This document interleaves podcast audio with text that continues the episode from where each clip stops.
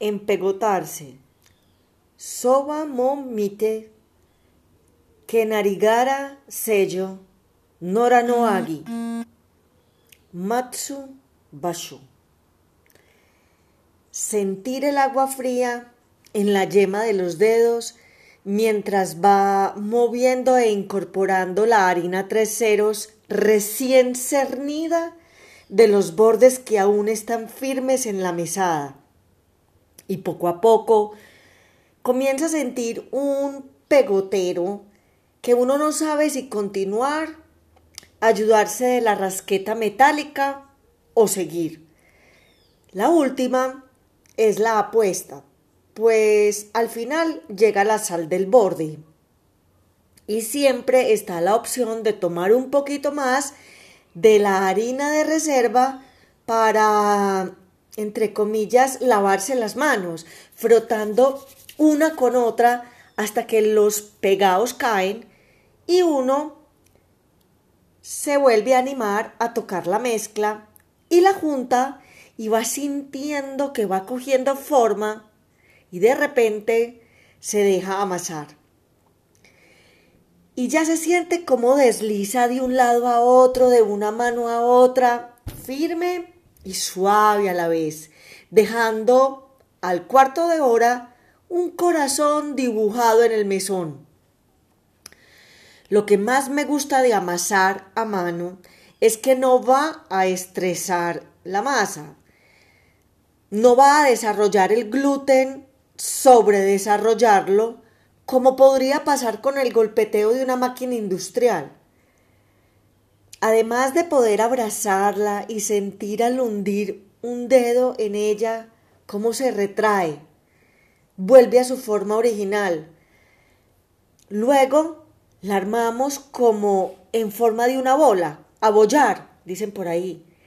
Y en una coca más grande echamos un chorrito de aceite y la llevamos allí a hacer una siesta con una cobija, digámoslo así, un trapo limpio, recién almidonado, cubriéndolo encima como hacían las abuelas. O lo forra con vinipel como hago yo hoy. Salgo a caminar con la cachorrita peludita, la acaricio y siento como una lana de oveja es pelo de alambre. Tomo la cadena de metal para que ella no la muerda. La siento fría, dura, segura. Salimos por el portón peatonal de madera de llave manual y veo el cielo azul, el guayacán amarillo contrastando con las flores de siete cueros del fondo. Siento el viento frío en mis cachetes también huele muy rico a pino con una pizca de eucalipto.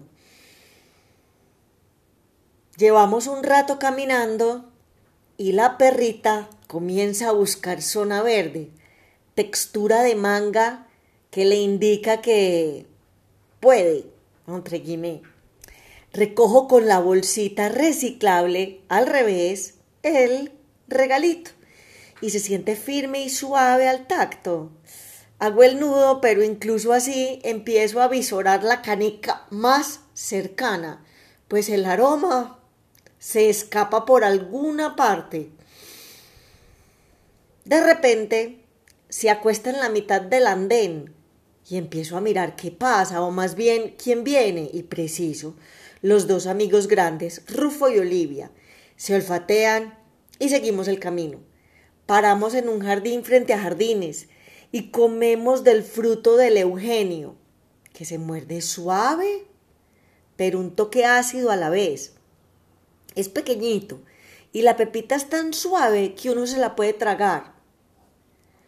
Juegan Yoko, la perrita chiquita, Blanca, Jack Russell y los dos grandes Rottweiler. De camino a la casa, desde una camioneta alguien nos grita, ¡Qué chimbe perros! Así regreso a casa con los cachetes rosaditos.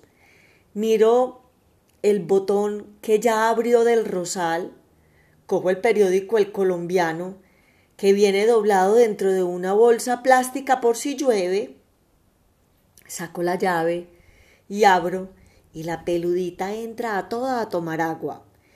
Entro a la cocina y veo la masa hinchada a través del papel chicle, que está totalmente estirado. Voy al baño, descanso, me lavo las manos con agua fría de la llave, jabón con aroma de banano y un cepillo de uñas. Me seco con una toalla limpia, color crema.